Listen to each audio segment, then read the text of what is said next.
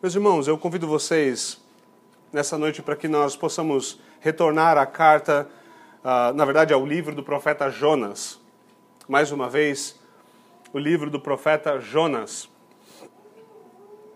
Eu convido vocês nessa noite para que nós possamos atentar especialmente para o capítulo de número 2, mas começando no capítulo 1 e versículo 17.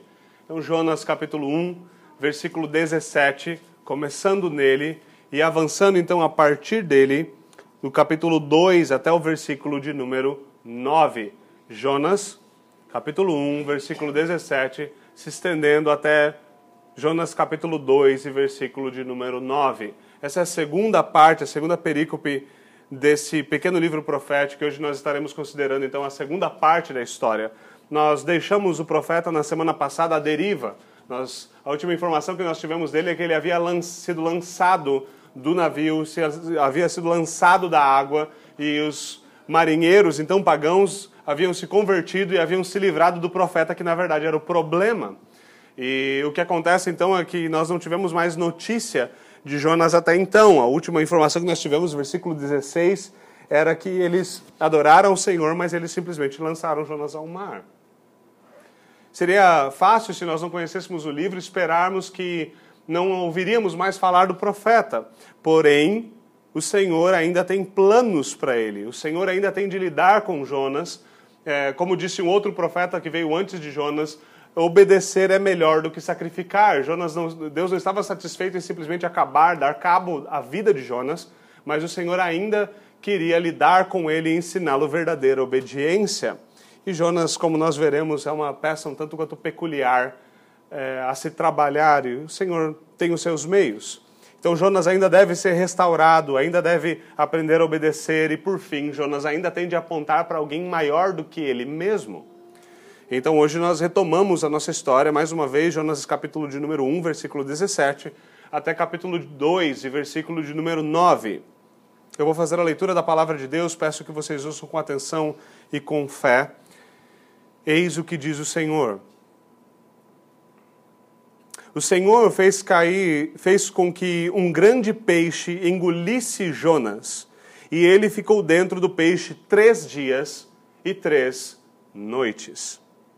Dentro do peixe, Jonas orou ao Senhor, o seu Deus, e disse: Em meu desespero clamei ao Senhor, e ele me respondeu. Do ventre da morte gritei por socorro, e ouviste o meu clamor. Jogaste-me nas profundezas no coração dos mares, correntezas formavam um turbilhão ao meu redor. Todas as tuas ondas e vagas passaram sobre mim. Eu disse: Fui expulso da tua presença. Contudo, olharei de novo para o teu santo templo. As águas agitadas me envolveram, o abismo me cercou, as águas marinhas se enrolaram em minha cabeça. Afundei até chegar aos fundamentos dos montes. A terra embaixo cujas trancas me aprisionaram para sempre, mas tu trouxestes a minha vida de volta da sepultura, ó Senhor meu Deus. Quando a minha vida já se apagava, eu me lembrei de ti, Senhor, e a minha oração subiu a ti, ao teu santo templo. Aqueles que acreditam em ídolos inúteis desprezam a misericórdia, mas eu, com um cântico de gratidão, oferecerei sacrifício a ti o que eu prometi cumprirei totalmente. A salvação vem do Senhor. Amém. Vamos orar, meus irmãos. Senhor, nós pedimos ao Senhor a tua bênção à medida que nós meditamos nesse texto. Eu peço ao Senhor que o Senhor nos dê o teu Santo Espírito e abra o nosso entendimento, abra os nossos ouvidos e olhos para compreendermos a tua palavra. E que o Senhor me dê graça para ser fiel ao Senhor à medida que exponho a tua verdade, a fim de que o Senhor seja glorificado a fim de que o teu povo, Senhor, seja edificado. Em nome de Jesus nós oramos. Amém. Bom, meus irmãos, mais uma vez, então, nós tivemos a última notícia de Jonas quando ele foi lançado de um barco lá no mar Mediterrâneo, enquanto ele fugia de Deus. A primeira, o primeiro capítulo teve basicamente por esse tema o profeta fujão. Ele simplesmente fugiu de Deus. Deus lhe deu uma ordem e ele decidiu fugir. Nós consideramos então tanto a fuga do profeta como a necessidade de obediência presente.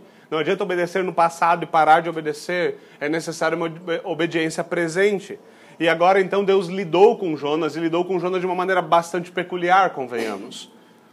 O que nós temos, e a primeira informação que nós temos a adentrar no nosso texto, é que quando Jonas é jogado então no mar enfurecido, o mar se acalma de imediato, mas não antes de tragar o profeta para dentro de si.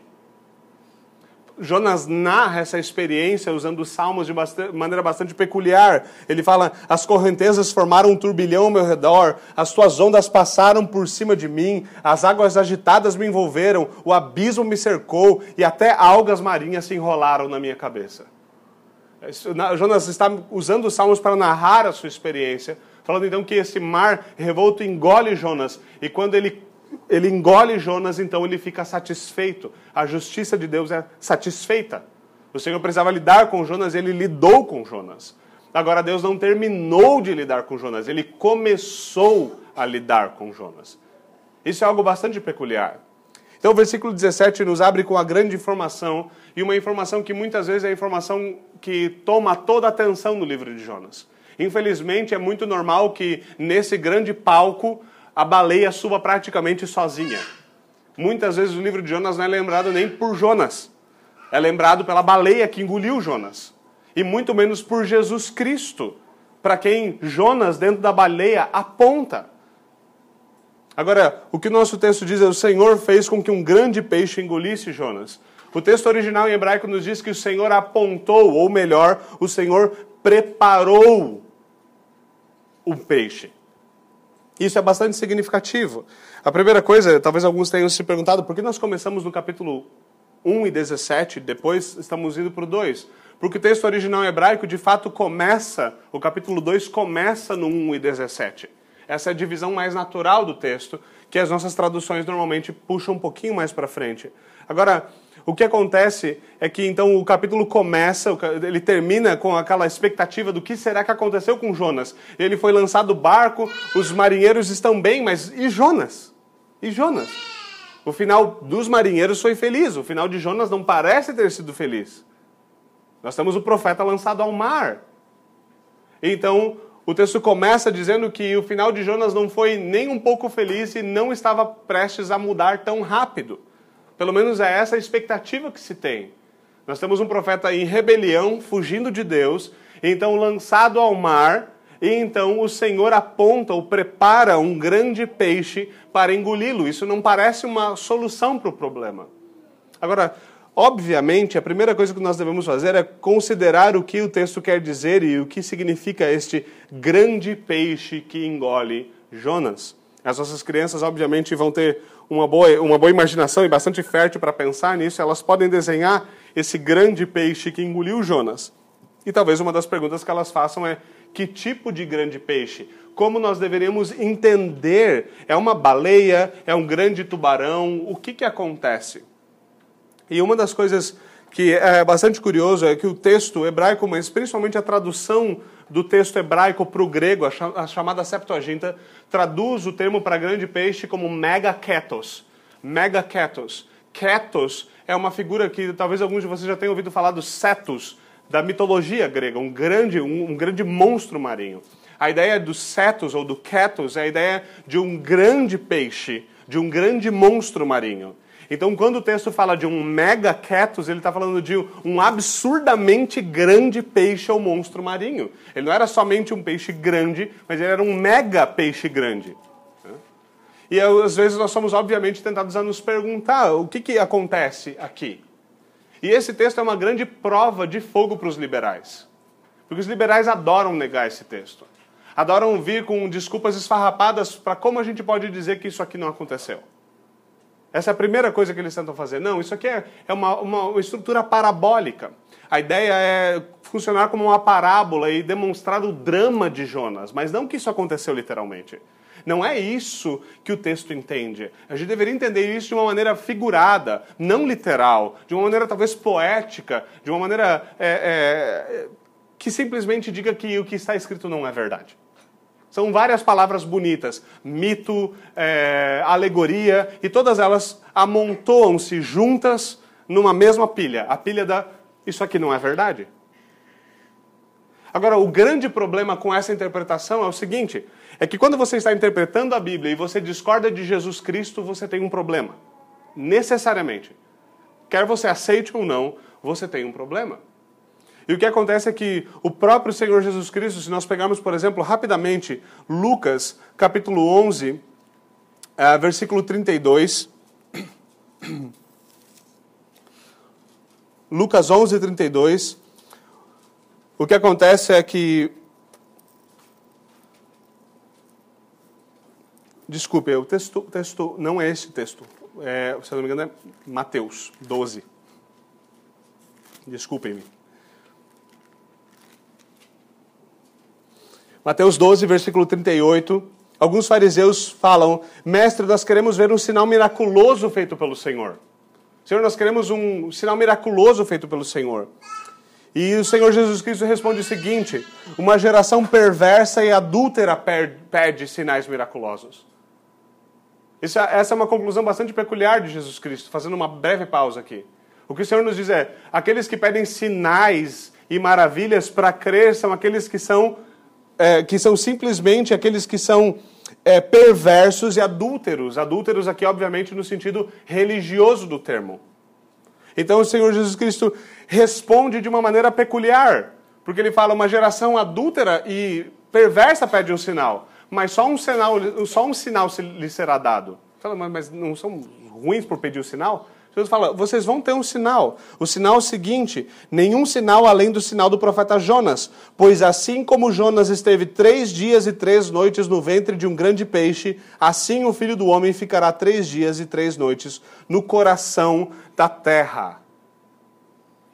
Aqui nós temos um pequeno vislumbre do centro do livro de Jonas a figura de Jonas sendo engolido por uma baleia, primeiro, é, para fechar o nosso ponto inicial, é que o próprio Senhor Jesus Cristo interpreta o texto de maneira literal, não folclórica, mitológica, alegórica ou poética, mas literal. Assim como Jonas ficou lá três dias, o filho do homem também há de ficar três dias no coração da terra. A diferença é que a tumba de Jonas era uma tumba aquática a tumba de Jesus Cristo. Não. Mas a realidade é a mesma. A realidade é a mesma. E Jesus Cristo então interpreta esse texto exatamente dessa forma.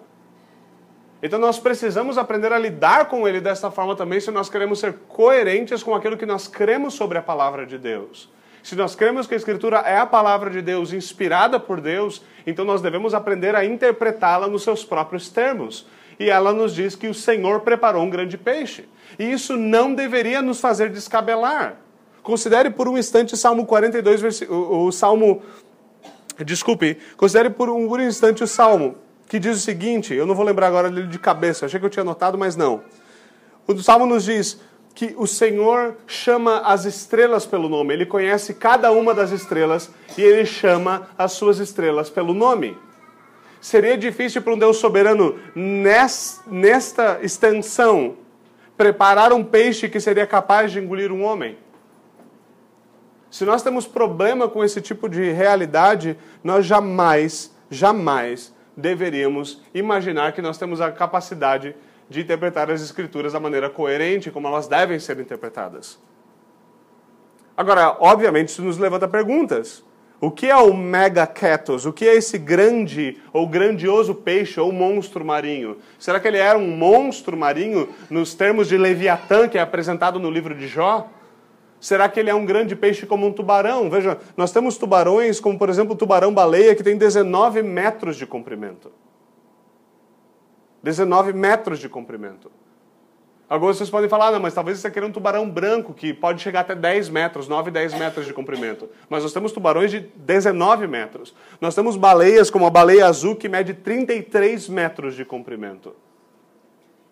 Nós não costumamos pensar nessas medidas, mas ele está falando de uma baleia que é muito maior do que um caminhão. Ah, quando você está na BR dirigindo o seu caminhão e você vê, eu acho que eu vou ultrapassar esse caminhão, e tem uma plaquinha atrás. Veículo longo, 30 metros. Essa baleia deveria ter uma placa maior na sua cauda. E nós temos essa realidade nos apresentada. Então a realidade é que o que acontece é que nós devemos olhar para esse texto e compreender que aqui o que nós temos é literal. O que acontece é fundamentalmente que o Senhor prepara um grande peixe. Ele prepara um mega ketos, um cetus, talvez um monstro marinho, talvez um peixe, talvez uma baleia. Eu não saberia dizer, eu não acredito que alguém saiba dizer, a não ser Jonas e o próprio Senhor. Eu não sei quem teria essa resposta. Mas nós sabemos que de fato foi isso que aconteceu. E de fato que algumas vezes é difícil de engolir algumas coisas. É difícil de imaginar, mas nós temos até histórias que confirmam esse tipo de possibilidade. Nós temos a história de um marinheiro em 1748 que caiu, um marinheiro britânico que caiu do barco.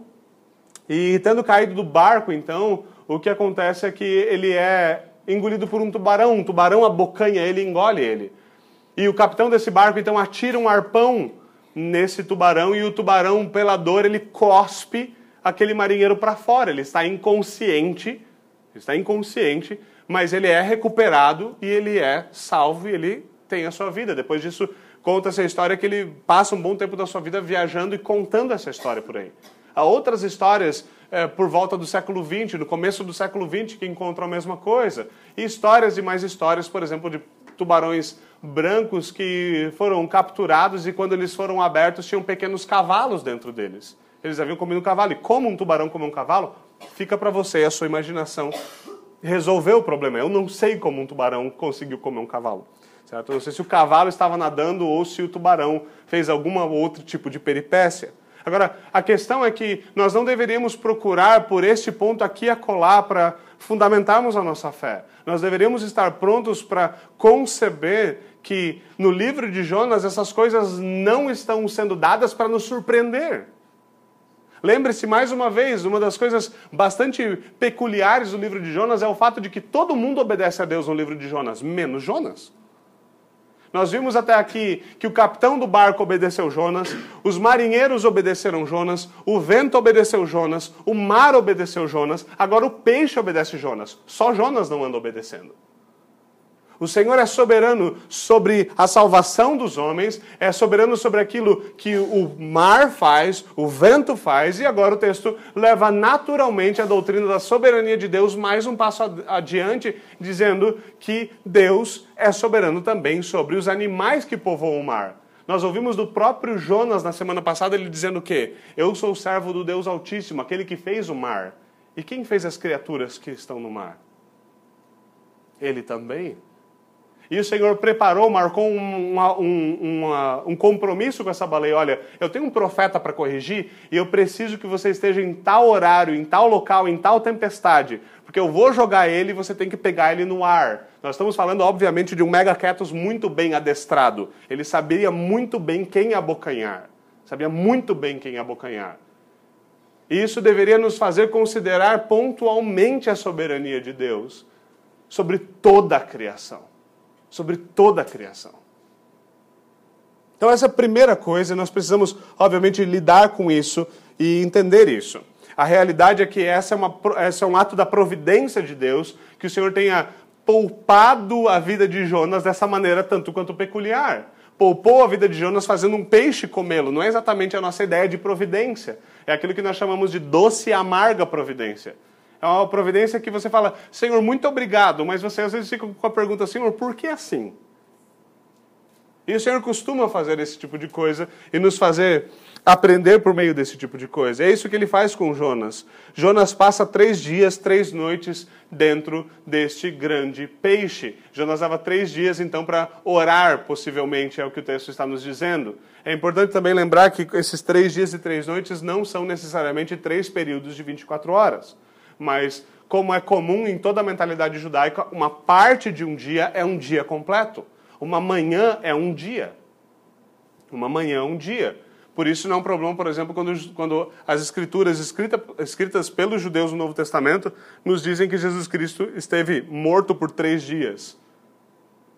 Esteve sepultado por três dias. Olha, ele morreu na metade, na, na tarde de sexta, passou o sábado morto e ressuscitou na manhã de domingo. Não são três dias, três percursos de 24 horas completos.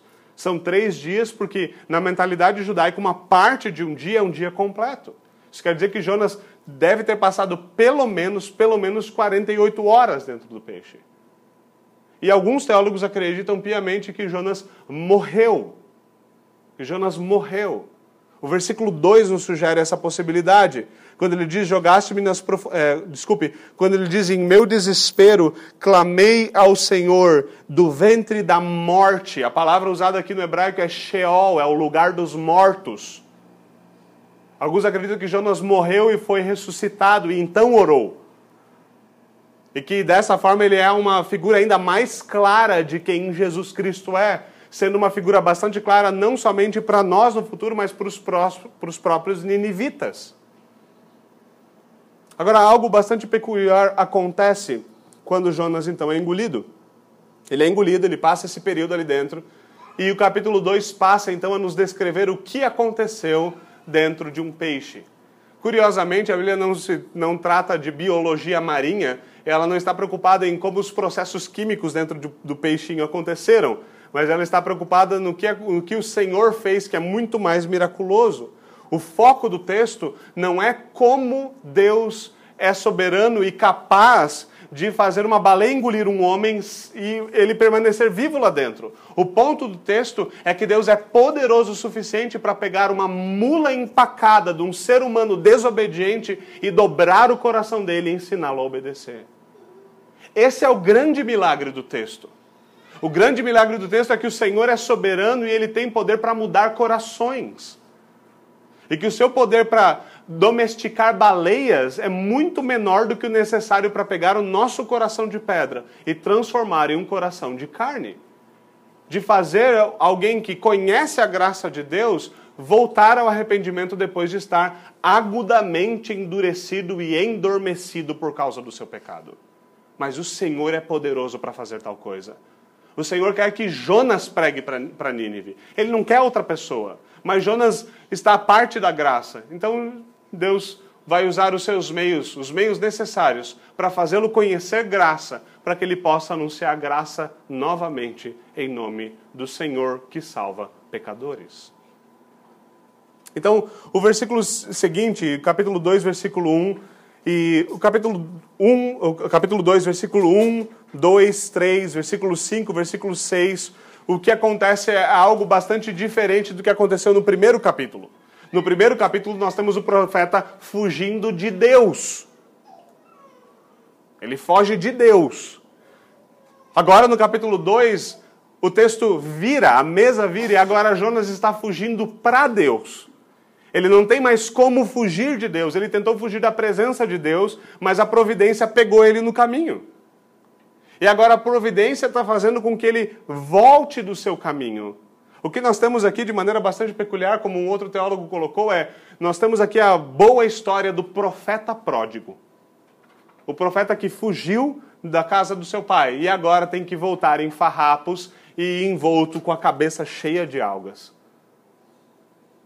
E é isso que nós temos. Jonas começa e o primeiro versículo nos diz que dentro do peixe Jonas orou ao Senhor, o seu Deus. Isso é algo muito significativo. Jonas, Deus aflige Jonas como um profeta para que Jonas seja quebrantado pelo seu pecado. Isso é um modo que Deus usa para trabalhar conosco, não só com Jonas, mas conosco. Muitas vezes nós somos endurecidos no nosso pecado. Nós somos endurecidos nos nossos muitos pecados. E o Senhor usa atos providenciais, talvez não extraordinários como esse, e muito comumente não tão extraordinários como esse, mas usa estas coisas para trabalhar o nosso coração e nos fazer abandonar a prodigalidade e voltar para a casa do Pai. Parar de sermos empacados e teimosos e nos voltarmos ao Senhor em arrependimento. E as duas coisas são fundamentais quando nós nos voltamos ao Senhor. Quando Jonas é sepultado ao mar e ele então começa a voltar como um profeta pródigo, duas coisas são fundamentais. Primeiro, Jonas é levado a orar. Veja, nesse livro é a primeira vez que o profeta ora. Todo mundo já orou. Os marinheiros pagãos oraram, oraram para os deuses errados, aprenderam a orar para os deuses certos, sacrificaram para os deuses certos, provavelmente continuam orando de gratidão e Jonas ainda não tinha dobrado seus joelhos. Todo mundo ora, Jonas ainda não. Mas agora, pela providência de Deus, o Senhor vai ensinar Jonas a orar. Meus irmãos, há aqui uma grande advertência imbuída no meio desses escritos. Matthew Henry, um grande escritor puritano, ele consegue pensar isso lá do meio e trazer de forma bastante lúcida para nós. Quão triste é quando o Senhor tem que agir de maneira tão dura conosco para nos ensinar a dobrar os nossos joelhos. Quão triste é quando o Senhor tem que fazer tais coisas e nos ferir de maneira tão grave para que nós nos prostremos diante dele e busquemos a sua face. Quão triste é que nós, tendo tanta graça despejada diante de nós, nós não nos voltamos ao Senhor em oração, mas quando o Senhor nos fere, então nós dobramos os nossos joelhos e nós clamamos como Jonas: em meu desespero clamei ao Senhor. E infelizmente, essa é uma das formas que o Senhor mais usa para ensinar os seus filhos a orar: desespero. Por um instante, o Senhor nos deixa imaginar que Ele tirou sua mão, e então nós recobramos a consciência, entramos em desespero, dobramos os nossos joelhos e erguemos a nossa voz. Quão triste é que nós não estejamos aptos para orar em todo momento quando a Escritura, como a Escritura nos ordena. E esse é um grande chamado, um grande despertar para nós para que nós não estejamos endurecidos e aprendamos a orar antes que o Senhor tenha que pegar a vara mais grossa para nos ensinar a dobrar os nossos joelhos. Agora, dois sinais são significativos na volta de Jonas a Deus, nessa fuga para Deus, essa fuga em oração para Deus. Duas coisas são significativas. Primeiro, Jonas ora. Quando alguém não ora, há um problema fundamental com essa pessoa. Toda pessoa que retorna ao Senhor em arrependimento, toda pessoa que está endurecida, ela abandona o seu endurecimento e volta a Deus, ela volta a orar. Não há retorno a Deus que não inclua um retorno à oração.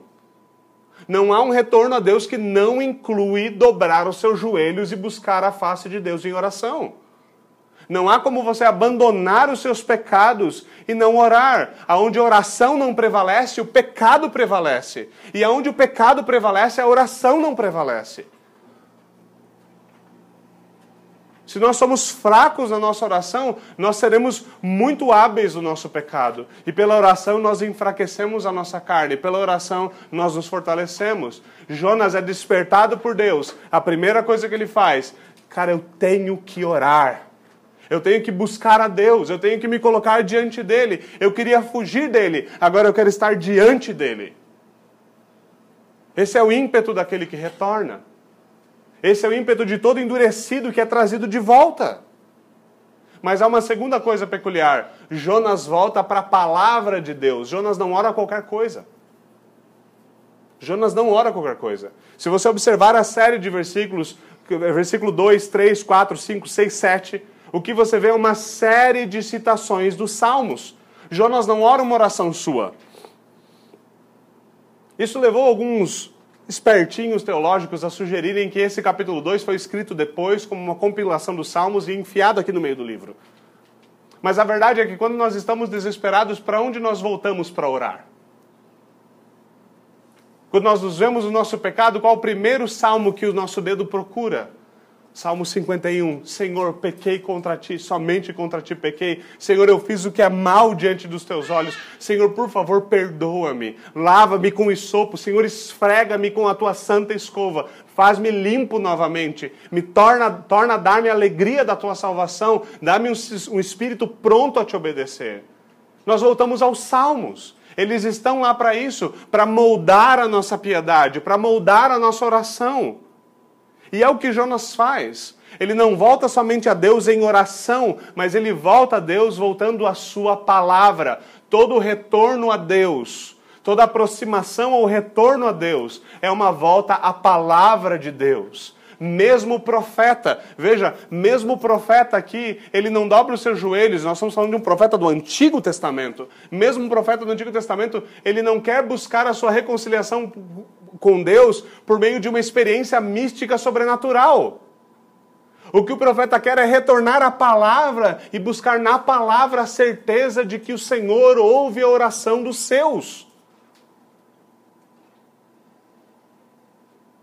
Nós temos um meio evangélico fundamental, muitas vezes fora da nossa tradição reformada, mas muitas vezes já começando a beirar as bordas da tradição reformada, que ensina esse tipo de coisa.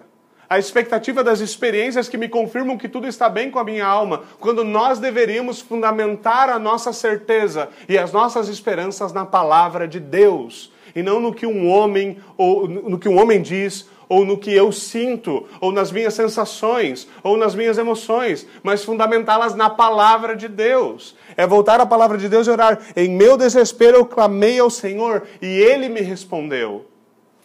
Veja, ninguém tinha respondido Jonas ainda nessa primeira frase. Mas ele sabia que ele estava orando a palavra de Deus para o próprio Deus. É como se ele estivesse dizendo: Senhor, eu recorro ao Senhor, está escrito. Senhor, eu estou te cobrando a tua palavra ouve a minha oração, apesar do meu pecado. E os salmos nos ensinam isso continuamente. Continuamente. O que nós temos é Jonas anunciando diante do próprio Deus. Ele cita Salmo 42, 7, Salmo 18, 6, Salmo 130, 1 a 3, Salmo 69, 1 e 2. Curiosamente, as suas referências sobre estar no profundo dos mares, sobre estar no coração dos mares, sobre estar aqui ou acolá, sobre ser expulso da presença de Deus, sobre as águas lhe cobrindo, sobre todas essas coisas, ele retirou todas as referências dos salmos. Ele retorna a oração, ele retorna a palavra de Deus. É para lá que ele precisa retornar. E como nós veremos no próximo capítulo, isso obviamente vai ficar como spoiler daquilo que vai acontecer no próximo, no próximo episódio dessa novela é, de Jonas, a realidade que nós temos aqui é o quê? É que esse retorno a Deus requer que aquele ponto no qual ele foi rebelde seja encarado de frente mais uma vez. Jonas não diz, Senhor, me perdoa porque eu fui rebelde. Eu volto ao Senhor, mas agora eu não quero que o Senhor me mande mais para Nínive. Não, agora Jonas volta e o Senhor vai mandá-lo para Nínive. Nós não podemos achar que nós podemos fugir para o pecado, voltar como pródigos e que o Senhor então vai dizer: Não, agora eu vou livrar você das suas responsabilidades. Isso não vai acontecer. Nós vamos ter que continuar encarando a nossa rebelião de frente, mortificando os nossos pecados e vencer pelo poder do Espírito Santo. Jonas precisa encarar a sua rebelião nos olhos. Ele precisa abandonar o seu pecado pessoalmente.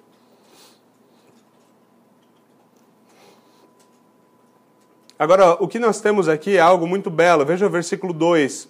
Em meu desespero clamei ao Senhor. E o que ele diz? E o Senhor me respondeu. O Senhor me respondeu. Veja, Jonas ainda está envolto em sei lá o que que tem dentro da barriga de um megaquetos. Ele diz: Do ventre da morte eu gritei por socorro e tu ouviste o meu clamor. Jonas está citando os salmos para Deus e ele sabe de uma coisa. Sempre que um pródigo volta ao lar, ele encontra um pai de portas abertas, saltando cercas para receber o seu filho com um anel e com um cordeiro cevado para lhe oferecer. Sempre que um pródigo retorna ao lar, Sempre que alguém volta ao Senhor, à oração, à Sua palavra, ele sempre encontra um pai de braços abertos, com um manto pronto para lançar sobre os seus ombros. Essa é esperança e certeza de Jonas, apesar dele mesmo. Eu clamei ao Senhor do fundo da morte, eu clamei. Talvez Jonas se viu ali, naquele período de tempo que ele ficou, aqueles três dias, e viu: eu estou morto. Não tem como eu sair daqui vivo. Se esse negócio tiver suco gástrico, eu estou acabado. Eu vou derreter. Se esse negócio me cuspir aqui no mar, eu vou morrer, eu estou no fundo do mar. Se eu sair pela frente ou pela trás, tanto faz, eu vou morrer. Não tem saída. E do fundo da morte ele clama ao Senhor. Veja o que ele diz e a percepção de Jonas. Quando nós somos colocados diante desse tipo de situação, ele se apercebe da mão do Senhor fazendo as coisas. Veja o versículo 3 como começa: O Senhor me jogou nas profundezas no coração dos mares. Agora veja capítulo 1, versículo 15. Em seguida, os marinheiros pegaram Jonas e o lançaram no mar. Quem jogou Jonas? Resposta de Jonas: Deus. A resposta de qualquer um não, não, foi os, foi os marinheiros. O texto diz, agora há pouco foi os marinheiros. Mas Jonas sabe que os marinheiros estavam fazendo aquilo que era a vontade de Deus. Ele sabia que os marinheiros eram causas secundárias, mas a causa primária era Deus. Deus estava afligindo o profeta pelo seu próprio pecado. É isso que o pecado traz, essa é a consequência do pecado. O salário do pecado é a morte. O salário do pecado é a morte. E a aflição do pecador deve cair sobre sua própria cabeça. Agora, Jonas, ele não está aqui sozinho para falar de como Deus aflige profetas para corrigir ele dos seus pecados. Jonas está aqui para apontar para alguém que é maior do que Jonas, para um profeta que foi afligido, mas não pelos seus pecados, um, pro, um profeta que foi afligido pelos nossos pecados. Jonas está aqui para apontar para Jesus Cristo, para aquele que, mesmo não tendo cometido pecado, também esteve três dias e três noites no ventre da morte, mas esse ressuscitou não para anunciar o Evangelho, mas para garantir o Evangelho. Para garantir que perdão se achegasse não somente a judeus, mas a gentios, como também acontecerá com Jonas. Que vai ser cuspido a baleia de volta em terra firme, para que ele possa ir anunciar a salvação do Senhor que salva aos gentios. E Jonas, aqui, mesmo no meio desse turbilhão de desespero, mesmo no meio da sua oração, no ventre da baleia, Jonas é uma figura, ele é um tipo de Jesus Cristo. Ele aponta, ele é, em outras palavras, uma placa apontando para Jesus Cristo. Ele é aquilo que Jesus fala tão intensamente no Novo Testamento. O Antigo Testamento fala sobre mim. Vocês pesquisam a Escritura, mas elas dão testemunho de mim. E Jonas é um testemunho de Jesus Cristo. E é Jesus Cristo então que diz: Naquele grande dia, Nínive se levantará para testemunhar contra aqueles que ouviram o evangelho de Jesus Cristo e não creram nele. O próprio Jonas estará lá. Graças a Deus, limpo, sem mais nenhum tipo de resto de peixe em si, sem mais nenhuma alga na cabeça, mas com suas vestes lavadas, limpo diante do Senhor. Uma grande figura de Cristo Jogaste-me nas profundezas. O Senhor fez isso. O Senhor me afligiu. O Senhor está fazendo essas coisas. O Senhor está permitindo essas coisas para trabalhar comigo, para me corrigir. As correntezas formaram um turbilhão ao meu redor. Todas as tuas ondas passaram sobre mim. Eu disse: Eu fui expulso da tua presença. Contudo, eu olharei de novo para o teu santo templo. Isso é o que a oração verdadeiramente faz no nosso coração, ele remodela o nosso coração. Você conseguiria, trancado dentro do ventre de uma baleia, orar com fé, dizendo: Os meus olhos voltarão a ver o templo de Deus. Obviamente, no seu contexto histórico, Jonas está falando: Eu estou aqui no meio do mar Mediterrâneo, eu, tava, eu, saí de, de, eu saí de Israel, eu nem sou da tribo de Judá, eu nem sou do reino do sul, nem sou do reino do sul. Mas eu estou fugindo para Tarsis, que é dois mil quilômetros longe de para onde eu tinha que ir. Eu tenho que ir para Nínive ainda. Mas eu estou no fundo do Mediterrâneo. Sei lá se no fundo do Mediterrâneo ainda, ou esse peixe já me levou para outro lugar. Mas a minha oração, apesar de tudo que está ao meu redor, a oração dele, apesar da realidade na qual ele se encontra, é colocar a sua fé em Deus e dizer: Os meus olhos voltarão a ver o teu santo templo. Talvez ele estava fazendo uma menção objetiva ao templo somente de Jerusalém, mas talvez ele estava falando profeticamente daquilo que ele veria em Jesus Cristo, aquele que disse: Eu mesmo desfarei esse templo em três dias e reconstruirei ele novamente. E então os discípulos nos diziam que ele falava do templo do seu corpo. Jonas ora com fé, apesar das suas sensações, das suas emoções que naturalmente estão abaladas e deveriam estar. Ele ora diferente de tudo aquilo que ele encontra ao seu redor, ele coloca a sua esperança na palavra de Deus. Ele diz, versículo 5: As águas agitadas me envolveram, o abismo me cercou, as algas marinhas se enrolaram em minha cabeça, afundei até chegar aos fundamentos dos montes, a terra embaixo, cujas trancas me aprisionaram para sempre. Mas tu trouxeste a minha vida de volta da sepultura, ó Jeová, meu Deus. Mais uma vez, por isso alguns creem que Jonas de fato chegou a morrer e o Senhor o ressuscitou. Tu trouxeste a minha vida de volta da sepultura. Ia sendo assim uma figura ainda mais explícita daquele que morreu e ressuscitou, não por causa do seu pecado, por causa do nosso pecado. Mais uma vez, Jonas é uma figura, mas ele é uma figura imperfeita de Cristo. Como todas as figuras que vieram antes de Cristo são imperfeitas. Ele aponta para Cristo, mas ele é uma placa meio que confusa, meio que dessas que a gente encontra aqui em Joinville, sabe? É uma placa confusa, mas ainda é uma placa. Ele ainda aponta para algum lugar. Mas ele sofre pelo seu próprio pecado. Enquanto Cristo não sofre pelo seu próprio pecado, ele sofre pelos pecados do seu povo. Então ele diz: O Senhor trouxe a minha vida de volta da sepultura. Versículo de número 7. Quando a minha vida já se apagava, eu me lembrei de ti, Senhor, e a minha oração subiu a ti, ao teu santo templo. Veja isso, a minha oração subiu a ti, ao teu santo templo. Veja o que ele diz no versículo 6: Eu afundei até chegar ao fundamento dos montes. Talvez Jonas tenha sido o primeiro a, a mergulhar no Marianas Trench, que é chamado, né, o penhasco de Mariana, no fundo do mar, o penhasco mais profundo do fundo do mar. Talvez o peixe tenha o levado para dar uma volta lá naquele lugar, para ver se o arrependimento acelerava um pouquinho com mais pressão atmosférica. E o que é belíssimo ao olharmos para uma frase como essa, eu estava lá no mais profundo onde a terra pode ir. É que lá no mais profundo aonde a terra ir, se homens dobram os seus joelhos, eles invocam o nome do Senhor.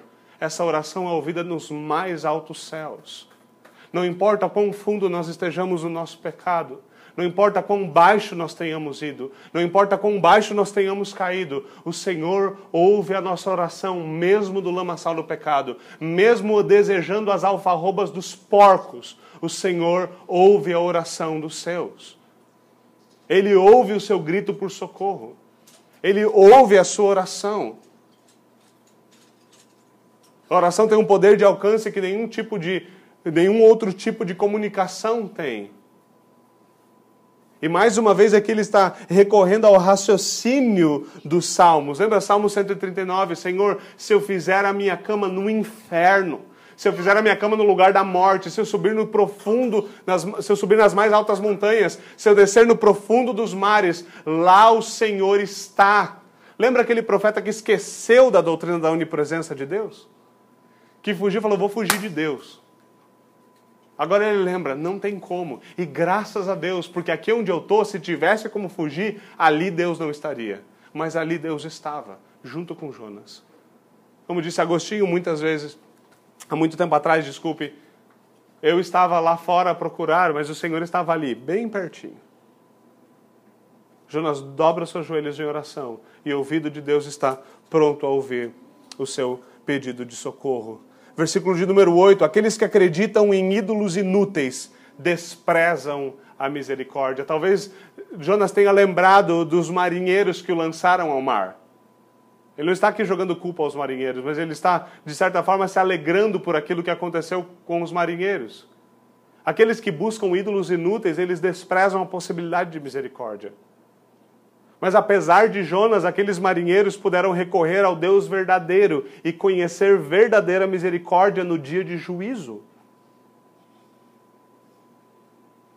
O que Jonas está caminhando e moldando aqui é qual é a verdade de que não há salvação em nenhum outro, não foi dado nenhum outro nome entre os homens no qual se possa ser salvo, senão o nome de Jesus Cristo. Não há nenhum outro a qual nós possamos recorrer. Os outros ídolos são inúteis. E esses outros ídolos incluem o próprio Jonas, que não podia se salvar. Inclui os pagãos no barco, os marinheiros pagãos agora convertidos, que também não podiam se salvar. Quem poderia contra o mar? Quem poderia contra os ventos? Só há um a quem eles obedecem: aquele que é maior do que Jonas. Aquele que é maior do que Jonas. Somente esse profeta pode dormir num barco, acordar e botar a casa em ordem. Mas esse profeta aqui deve reconhecer que há apenas um Deus que pode exercer misericórdia. Há apenas um Deus que pode salvar, e é o Deus de Jonas. O texto começa dizendo: Jonas orou ao seu Deus, o Deus que fez os mares e a criatura que engole profetas. É a esse Deus que Jonas recorre. E Jonas caminha para o fim, o sinal de Jonas caminha para o fim, com Jonas dizendo: Mas eu, com cântico de gratidão, oferecerei sacrifício a ti. Você consegue imaginar o profeta orando isso no ventre de um peixe, provavelmente fedido de tudo aquilo que está lá dentro, molhado, encharcado, possivelmente ligeiramente escoreado, pelo menos um pouquinho dá para imaginar. Ele dizendo: Eu oferecerei ao Senhor um cântico de gratidão e sacrifícios ao Senhor. Uma coisa é verdade sobre um homem salvo é que um homem salvo é um homem grato. Um homem salvo é um homem grato. Um homem que murmura é um homem que é mais parecido com Jonas dormindo no barco do que com o Jonas dobrado diante de Deus. Um homem que não volta ao Senhor a sua gratidão e que não sacrifica espiritualmente ao Senhor. Esse é um homem que ele não conhece a salvação que pertence ao Senhor. O que Jonas experimenta aqui é aquilo que Davi experimenta quando ele ora e ele retorna ao Senhor. Ele diz então: Senhor, torna a dar-me a alegria da tua salvação. E como essa alegria se manifesta? Em gratidão a Deus, em sacrifícios a Deus. Jonas volta ao Senhor, ele volta: Senhor, eu estou grato ao Senhor. Em breve a gente vai começar a questionar essa gratidão de Jonas. Vai falar assim, mas ele não estava grato no capítulo 2? O que aconteceu no capítulo 4? E isso nos ensina mais uma lição sobre o arrependimento de Jonas, antes de nós considerarmos a afirmação final. Quando nós olhamos para Jonas aqui, nós talvez pensamos assim: meu, Jonas agora vai ir para Nínive, ele vai detonar e o livro vai acabar muito belo. E aqui vai mais um spoiler: não é exatamente assim que essa história termina. E talvez nos perguntamos, mas o arrependimento dele, cara, ele orou os salmos, ele falou: eu, Senhor, eu estou grato no meu coração, mesmo fedido dentro do peixe. Mas o que acontece com o arrependimento de Jonas é aquilo que acontece com o nosso arrependimento. Arrependimento é algo que começa, ele começa imaturo, imperfeito. O arrependimento de Jonas não é perfeito. A gratidão de Jonas não é perfeito. Assim como a minha gratidão, o meu arrependimento, a sua gratidão e o seu arrependimento não são perfeitos. São coisas nas quais nós precisamos crescer, amadurecer, precisamos ser aperfeiçoados. Nós precisamos aprender a nos arrepender melhor. Como orou Samuel Rutherford, Senhor, me ensina e me ajuda a me arrepender de maneira coerente, constante, robusta e cada vez mais. Cada vez mais. A nossa gratidão é imperfeita. Lembrando que nós aprendemos no nosso catecismo de Heidelberg, que ele nos diz que nessa vida nós aprendemos e desfrutamos apenas de um pequeníssimo começo da santa obediência.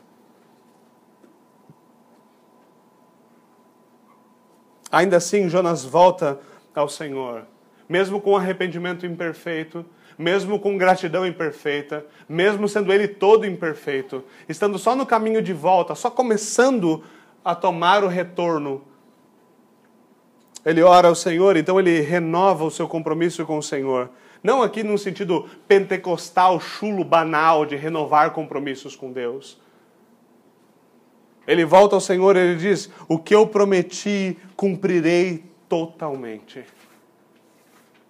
Eu voltarei, eu voltarei ao Senhor e eu cumprirei os meus votos ao Senhor.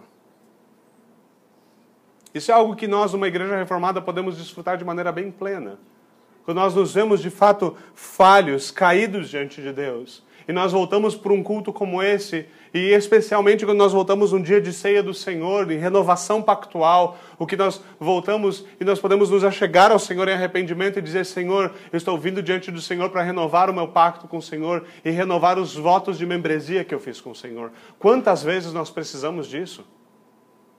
Quantas vezes nós precisamos renovar os nossos votos ao Senhor?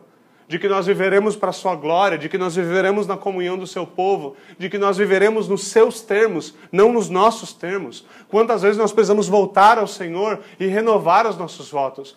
Continuamente. É por isso que continuamente nós lemos a lei de Deus no culto, continuamente nós buscamos a sua face em arrependimento, continuamente nós pedimos ao Senhor que Ele nos sustente, fortaleça os nossos joelhos, nos ponha de pé novamente. Por isso que novamente, em mais uma noite como essa, nós precisamos de Jesus Cristo. Nós precisamos daquele que é maior do que Jonas. Nós precisamos daquele que é capaz não de nos lançar no mar e nos fazer ser engolidos por um megaquetos. Nós precisamos daquele que é capaz de mover o coração. Nós precisamos daquele que é capaz de dobrar o nosso coração, de atraí-lo em amor, de ensinar-nos a amar, de nos ensinar gratidão, obediência, arrependimento e nos colocar no seu próprio caminho. Mais uma vez, Jonas, como um livro autobiográfico, é um espelho da nossa realidade. Por isso eu acho muito peculiar quando alguns comentaristas do texto bíblico sugerem a ideia de que Jonas era simplesmente um fanastrão. Bom, se essa é a verdade sobre Jonas, essa é a nossa verdade. E a nossa verdade é que nós precisamos de alguém não como nós, de que salvação não é encontrada no profeta, salvação não é encontrada em mim. Jonas vai dizer de onde vem a salvação. A salvação vem do Senhor. Jonas não dizia isso procurando por alguma forma de, como MacGyver, abrir a baleia e escapar de dentro dela. Jonas sabia de uma coisa: se há salvação, ela está fora de mim, fora dessa baleia. Essa salvação vem dos céus, ela desce à terra como um homem, ela obedece como um homem, ela morre como um homem, ela ressuscita cumprindo o sinal de Jonas. Então ela estende essa salvação graciosamente a nós. Salvação não se encontra em nós, salvação se encontra em Jesus Cristo. É somente por meio dele. Não há outro, não há uma opção sinergista, não há uma, uma força mútua trabalhando entre Jonas e Deus. Não há uma força mútua trabalhando entre você e Deus. É Deus quem salva pecadores. E Jonas termina a sua grande oração declarando a glória de Deus. E qual é a glória de Deus? Deus salva pecadores pela graça por meio do seu Filho para a sua própria glória. É desse Deus quem vem a salvação. É dele que procede salvação. a salvação vem do Senhor.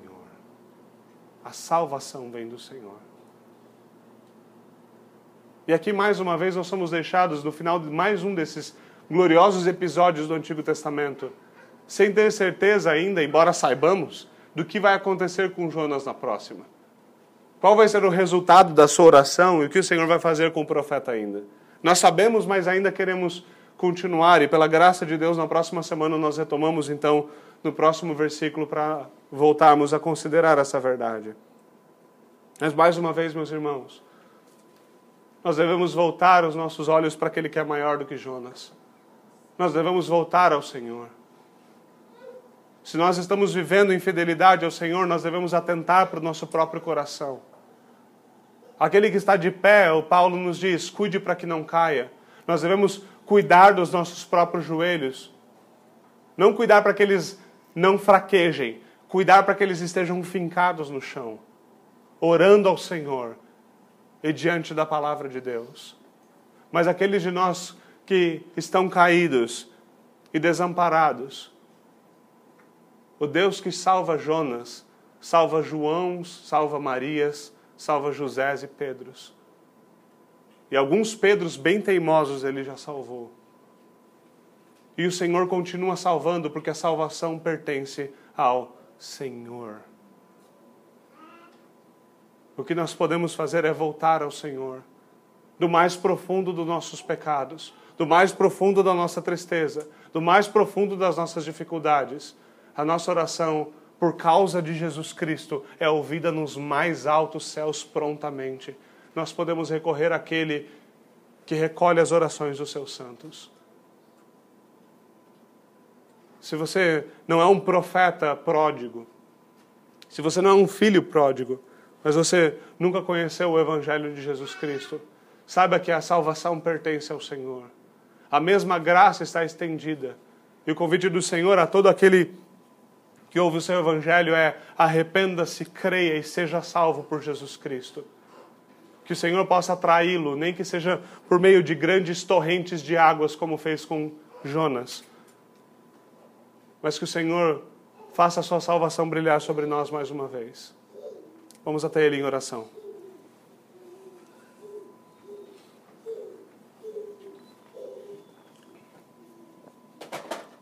Senhor, nós te damos graças pelo grande profeta que anuncia um profeta ainda maior. Nós te agradecemos pelo Jonas que aponta para aquele que é maior que Jonas. E nós te agradecemos pelo nosso Senhor Jesus Cristo, aquele para quem tudo isso aponta. Nós oramos para que o Senhor faça mais uma vez o teu sol brilhar no nosso coração e derreter a nossa dureza. Por favor, Senhor, doma-nos, ensina-nos a andar nos teus caminhos. Aplica a tua palavra poderosamente ao nosso coração e nos ensina a fixar os nossos olhos no teu filho. É isso que nós te pedimos em nome de Jesus Cristo. Amém.